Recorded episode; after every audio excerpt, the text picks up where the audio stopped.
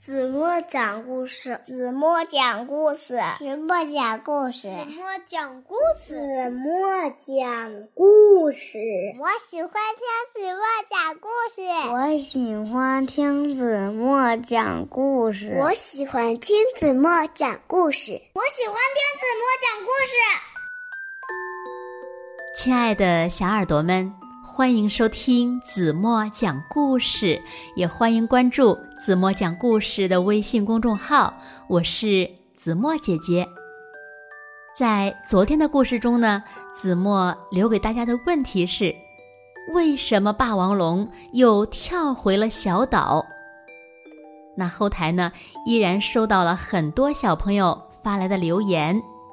他们说是因为霸王龙要回去拿红果子给小吉龙的妈妈。每一个回答问题的小朋友呀，我相信都是认真听了子墨讲的故事，才做出了最棒的回答。那子墨也感谢那么多小朋友每天准时收听子墨讲的故事。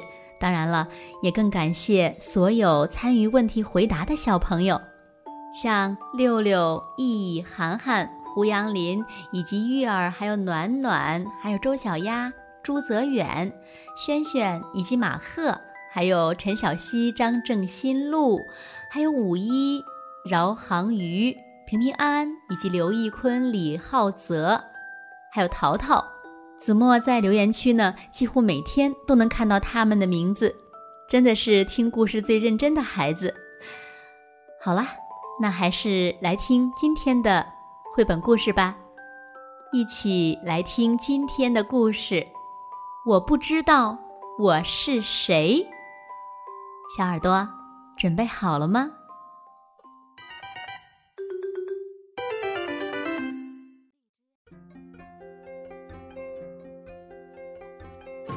达利币不知道自己是什么动物。我是一只猴子吗？我是一头无尾熊吗？我是一头豪猪吗？达利毕不知道他要住在什么地方。我住在山洞里吗？还是住在鸟巢里呢？或是住在蜘蛛网上呢？达利毕不知道他要吃些什么。我吃鱼吗？我吃马铃薯吗？还是吃蚯蚓呢？达利毕不知道自己的脚为什么那么大，是用来划水的吗？是为了让老鼠们做的吗？还是要用来挡雨呀？达利毕看到鸟儿们都住在树上，他决定了自己。也要住在树上。达利毕看到小松鼠在吃橡树的果实，他决定了自己也吃橡树果实。但是，他还是不懂自己的脚为什么那么大。有一天，森林里突然闹哄哄的，所有的兔子都慌慌张张的跑到。达利毕住的树下，大叫：“快下来呀！达利毕，杰西蒂来了。”达利毕问道：“谁是杰西蒂呢？”兔子们只顾着紧张，谁也没有回答他的问题。他们慌慌张张的跑来跑去，咚咚咚的跳进自己的洞里，一个个。躲得不见踪影了。达利毕呢，还是待在树上，瞪着自己的大脚，咔吱咔吱的啃着橡树果实。杰西蒂从树丛里走出来了，他的牙齿像碎玻璃一样尖锐，他的眼睛。像跳蚤一样敏捷。杰西蒂在兔子洞四周走来走去，但是看不到任何一只兔子。杰西蒂往上一看，达利毕正跟他招手呢。杰西蒂爬上树，其他的兔子探出头，偷偷的看着，吓得浑身发抖。“Hello！” 达利毕向杰西蒂打招呼：“你是獾吗？你是大象吗？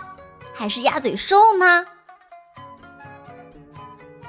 杰西蒂离得越来越近了，他细声地说：“不，我是一只黄鼠狼。”哦，你住在湖里吗？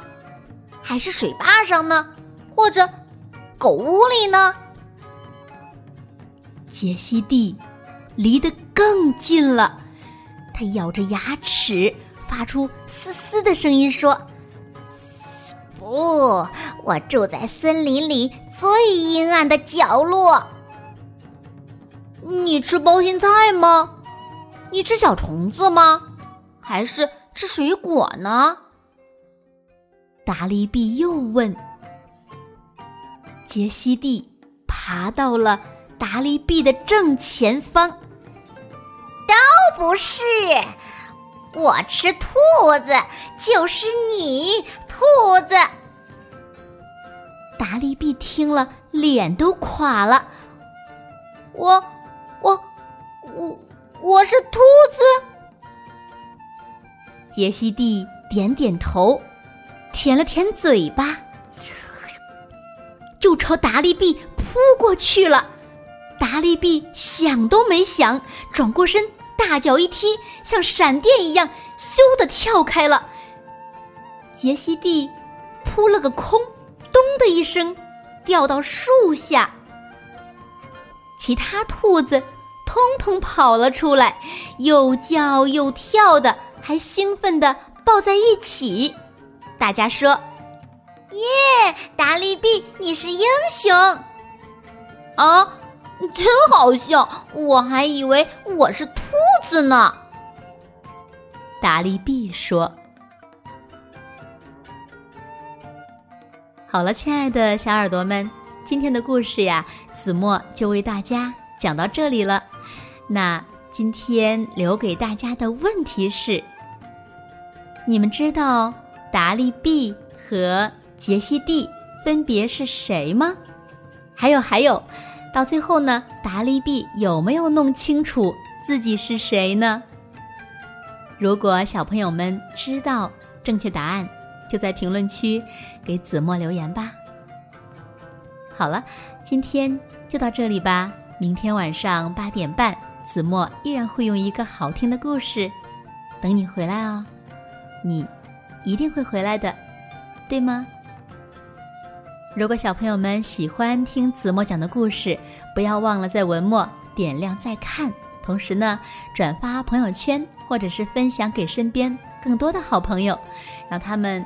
和你们一样，每天晚上八点半都能听到子墨讲的好听的故事，好吗？现在睡觉时间到喽，轻轻的闭上眼睛，一起进入甜蜜的梦乡了。晚安啦。